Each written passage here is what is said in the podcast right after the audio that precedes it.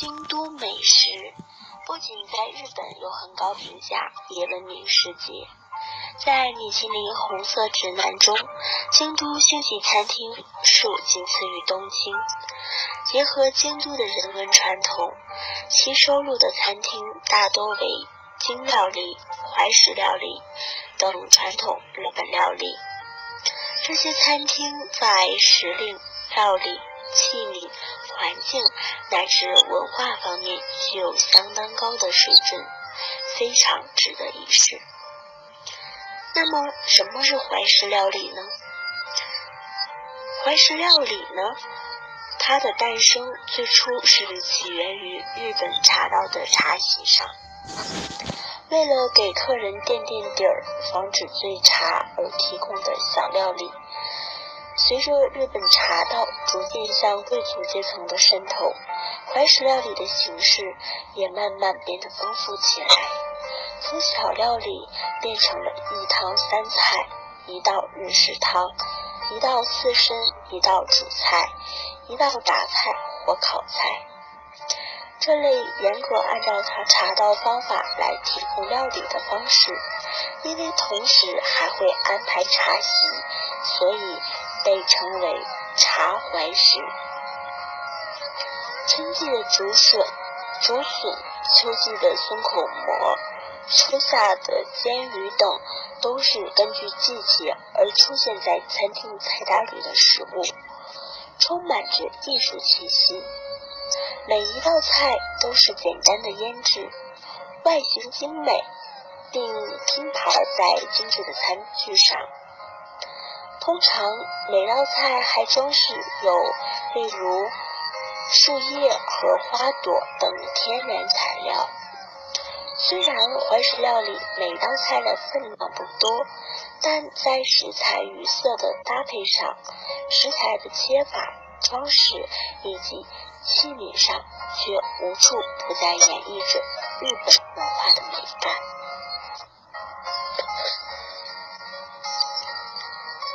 介绍完了怀石料理，相信大家对它已经产生了浓厚的兴趣。可能有人就会要问。那如果我想吃怀石料理的话，我要如何选择呢？简单的给大家介绍一下，大多数的怀石料理都是由店家根据当季节的食材搭配不同的价位套餐。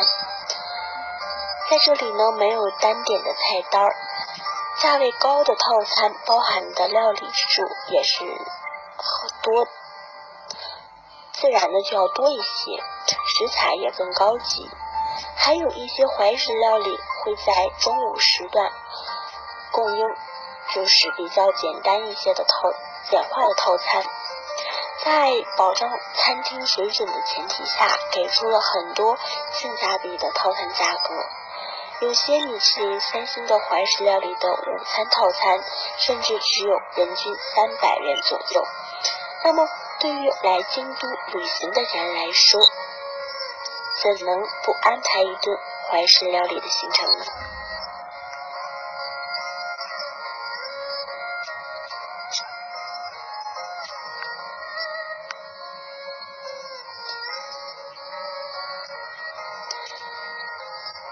菊乃井，菊乃井创于一九一二年，总店在京都东山之路。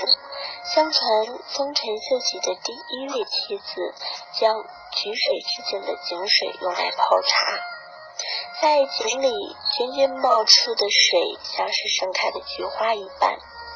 其后呢，便开始使用这口井的井水来做菜煮饭，这家米其林三星店铺就由此而得名。菊乃井的食物与自然有着格外密切的关系。店长平田吉弘认为，料理不仅只是盘中餐，更应该是一种无感的全面体验。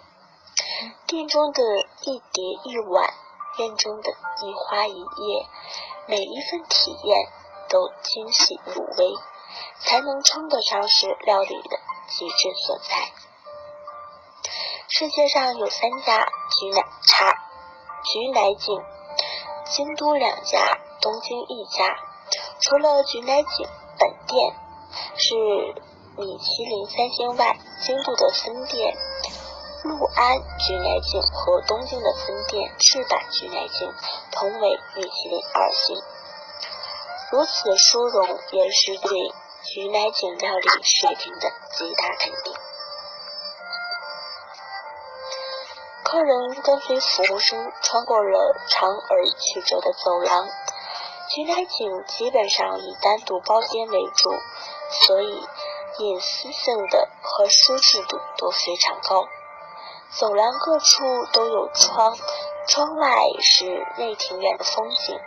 整个料理店占地近三千平方米，一半以上都是庭院。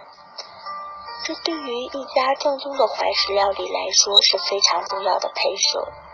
每一个包间都对着一个精致的庭院，有枯山水的和深秋景色。虽然不是坐在室外，但人完全能融入到家庭之中一般。室内比起室外庭院的经验，更多的是低调安静的气氛。摆设不多。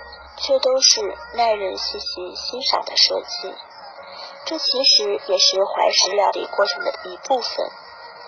怀石讲究的是用餐环境与氛围，可以说与怀石本身的料理内容一样重要。菊乃井讲究的是四季料理，意思是随着春夏秋。冬四个季节的更替，他们会精心准备了不同季节特有的食材，来为这里的客人呈现出当季最新鲜美味的怀石料理。在这里，您不仅能够用您的味觉来感受四季的变化，因酌庭主别一举别具一格的，你还可以通过。视觉、触觉来体验这个季节所特有的韵味。从室内的布景到桌面的装饰，甚至是送料理的器皿，没有一样不是按照季节来搭配的。例如春天就会有樱花入菜，夏天多用玻璃材质的食器，以示清凉。所以。食材都是以自然食材为主，以体现食材原本的最大美味为前提。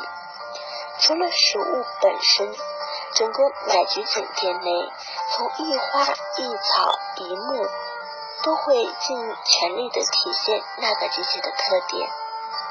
所以，对于对于季节感不那么明显的现代人来说，菊乃井可以说是一个。浓缩的美好小天地。菊乃锦正统的十一道料理中，每道菜都精致入微，鱼生、手网寿司、鸭肉都是顶级美味。虽看似小巧，但每道下来也能让人浮想出。白兰地柿子等餐后甜点也颇具有特色。